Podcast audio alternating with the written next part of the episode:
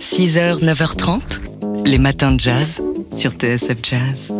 Enfin, enfin, un lieu dédié à la mémoire de Nina Simone, un lieu dont la première pierre a été posée ce week-end dans sa ville natale à Tryon, Caroline du Nord. Ouais, c'est pas loin de, de la ville de, de, Charlotte. Inauguration donc de ce Nina Simone Archive.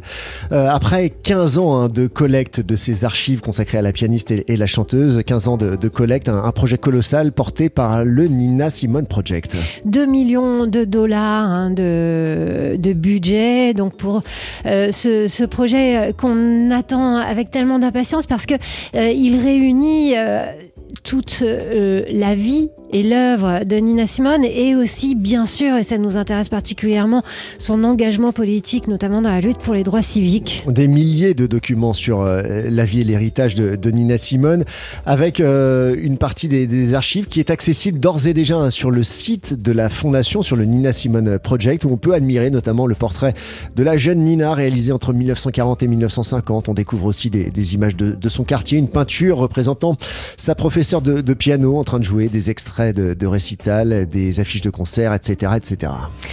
Donc à voir sur le site en attendant de pouvoir nous rendre en Caroline du Nord. Et d'ici là, on écoute sans modération Nina Simone que voici ici avec Sea Line Woman.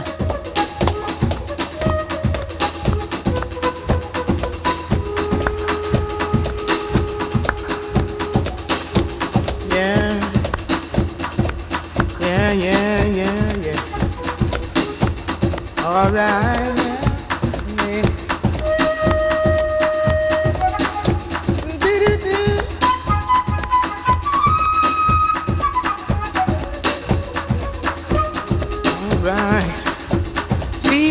woman, she drink coffee, she drink tea, and then go home. She lime woman, she lime woman, dressed in green silk stockings with golden seams. Sea lime woman, sea lime woman, dressed in red, make a man lose his head. Sea lime woman, sea lime woman, black dress on for a thousand dollars. She wailed and she moaned. Sea lime woman. Cat. Wink at a man and he wink back. Now I'm of sea like woman.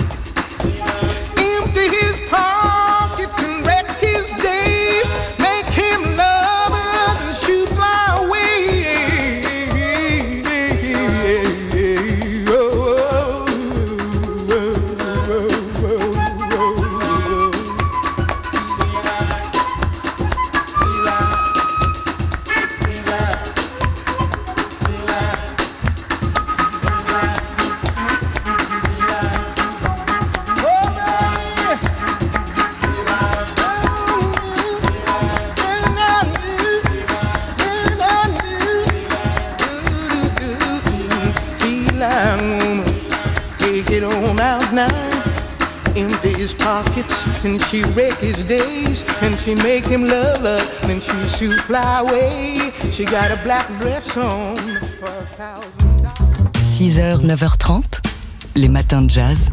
Laure Alberne, Mathieu Baudou. Alors aujourd'hui, on est très content de célébrer euh, quelqu'un que qu'on aime beaucoup. Euh, alors on l'aime beaucoup parce qu'il est présent dans tous les albums qui comptent de jazz à peu près, enfin à partir de sa naissance, de son âge adulte, on va dire. Et puis aussi on l'aime beaucoup parce que bah, il a la classe, il est super élégant. C'est le contrebassiste Ron Carter. On vous en parlait hier parce qu'il apparaissait euh, dans le film Kansas City de Robert Altman et on vous disait à quel point il crevait l'écran. Ron Carter a aujourd'hui 84 ans. Bah, c'est le contrebassiste de jazz le plus enregistré de, de l'histoire. Hein. Euh, combien d'albums? 2100 2000 quelque chose. Enfin, plus de 2200 deux, albums, voilà. ouais, un truc comme ça, euh, né en, le 4 mai 1937 dans le Michigan. À la base, il, il se destinait au violoncelle, euh, Ron Carter. Il voulait euh, jouer du, du classique, c'était sa, son envie, sa destinée, mais voilà, les, les lois et la ségrégation de, de l'époque empêchaient les Noirs de participer aux orchestres philharmoniques. Alors, il s'est tourné vers la contrebasse et vers le jazz. La contrebasse, là, répondait, dit-il, un choix économique. J'avais une famille, je devais bosser. C'était un instrument plus facile pour y arriver, surtout quand vous étiez noir dans les années 50. Le classique, c'était pas vraiment pour nous.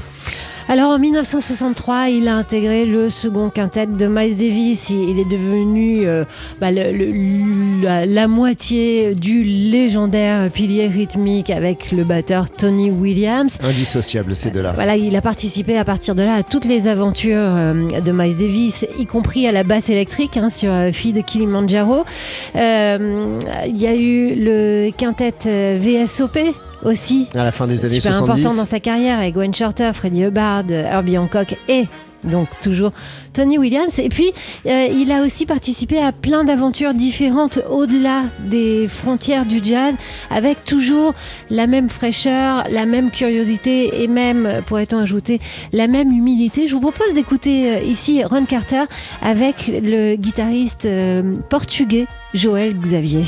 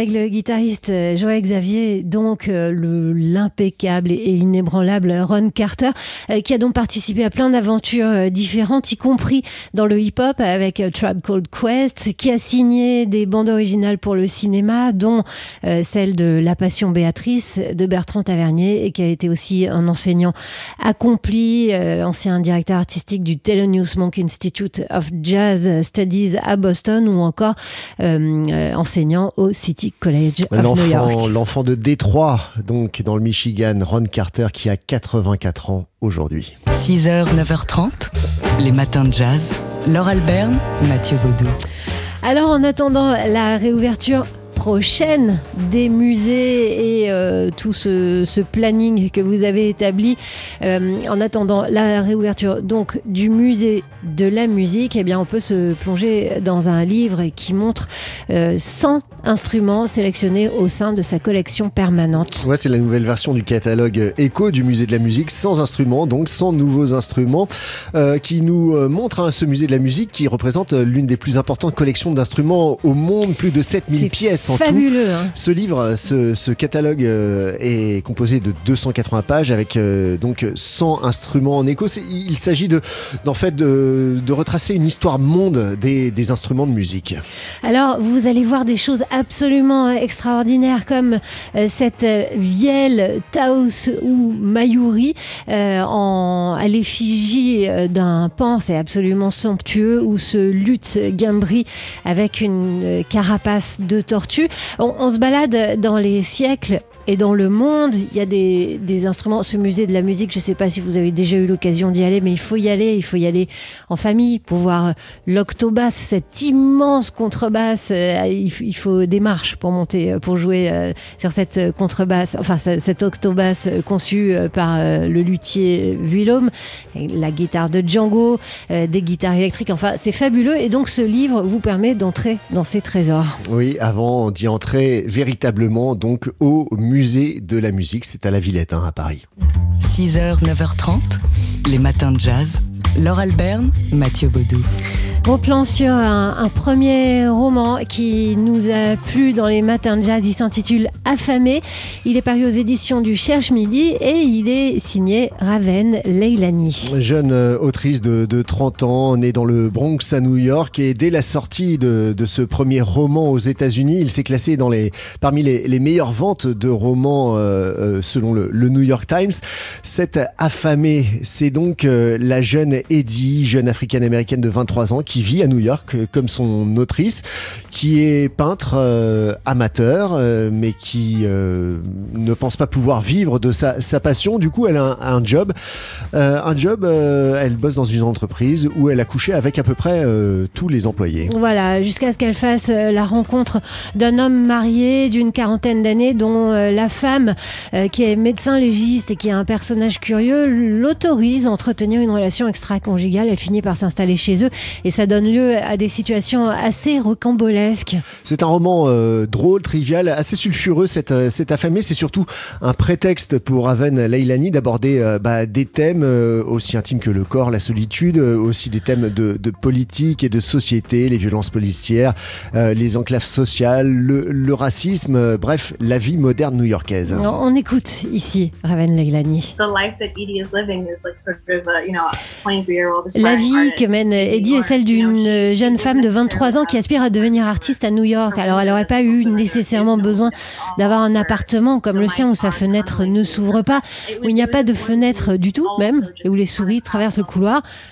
Mais c'était aussi important pour moi au niveau de la construction qu'en tant que lecteur, on soit situé à l'intérieur de son corps, capable de sentir ce qu'elle sent et de ressentir ce qu'elle ressent. Ça me semblait important parce que ce livre, j'ai toujours voulu qu'il soit sensoriel, physique, immersif pour laisser de la place aux jolis moments et aux joies exceptionnelles. Alors il faut aussi parler de ce qui est sale. kind of the prettier parts, you know, the sort of rare joys that that come in between. You also need you also need the grind. Voilà, Raven Leilani. Et dont le roman Affamé est sorti donc aux éditions du Cherche Midi. Les matins de jazz.